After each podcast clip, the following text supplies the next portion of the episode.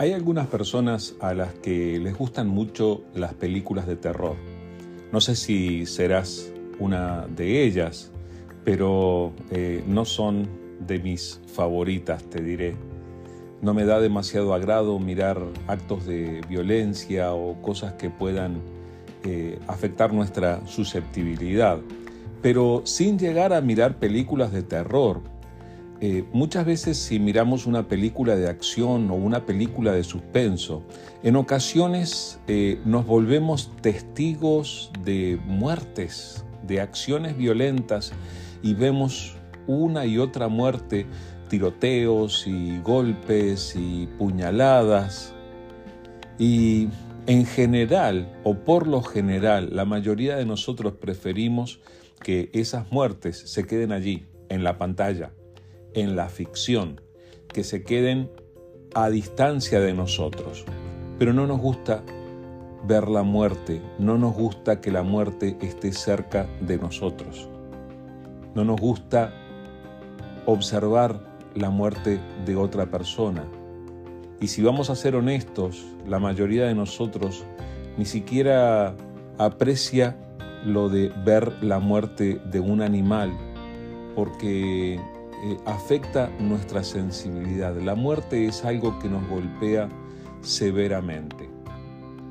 Ahora, es bien interesante que en la Biblia hay toda una sección en la que Dios le enseña a su pueblo a presentar delante de él sacrificios, sacrificios por el pecado, sacrificios de reconciliación con él, sacrificios que representan gratitud y vas a encontrar toda una sección de la Biblia en la que hay detalles de cómo tenían que presentar y cuándo tenían que presentar estos sacrificios delante de Dios.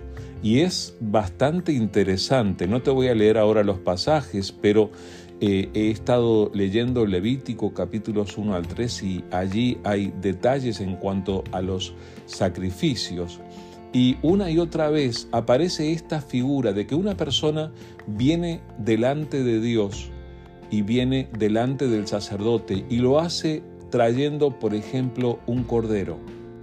Un cordero sano, un cordero en buen estado. Los corderos, las ovejas, son animales muy calmos, muy pacíficos y tú los puedes llevar simplemente sin demasiado esfuerzo y llegan a donde tú los llevas. La persona tenía que llegar delante del sacerdote reconociendo sus pecados, reconociendo sus equivocaciones delante de Dios, reconociendo sus malas acciones y su culpa.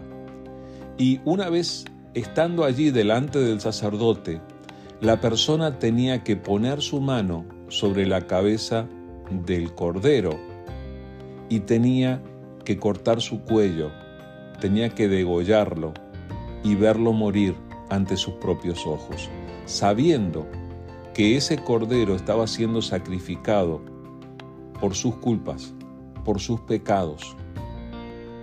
Es decir, en su palabra, Dios nos enfrenta con la necesidad de que alguien se haga responsable de las malas acciones, de que la responsabilidad y el pago por las malas acciones caiga sobre alguien.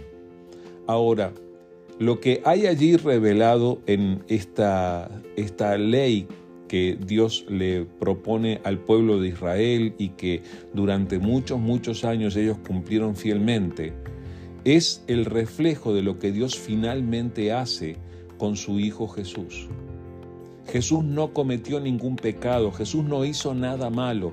Lo único que hizo Jesús fue hacerle el bien a la gente, sanó a las personas, les trajo esperanza, puso su mano sobre los heridos, sobre los enfermos, los sanó, trajo restauración. Pero cuando llegó el momento, Él fue castigado duramente, fue torturado y fue en una cruz, clavado en una cruz donde Él murió. ¿Y sabes por qué murió? Por ti y por mí. Y los que creemos en Él Simbólicamente ponemos sobre su cabeza nuestra mano, mientras su sangre es derramada para que nosotros seamos perdonados. Dios nos enfrenta con la realidad de la muerte, que viene como consecuencia de las cosas que no están bien en nuestra vida. Así que necesitamos tomar en serio lo de la muerte, lo del sacrificio y lo de lo que producen nuestros pecados. Y eso nos tiene que hacer reflexionar también en cuanto a nuestra manera de vivir.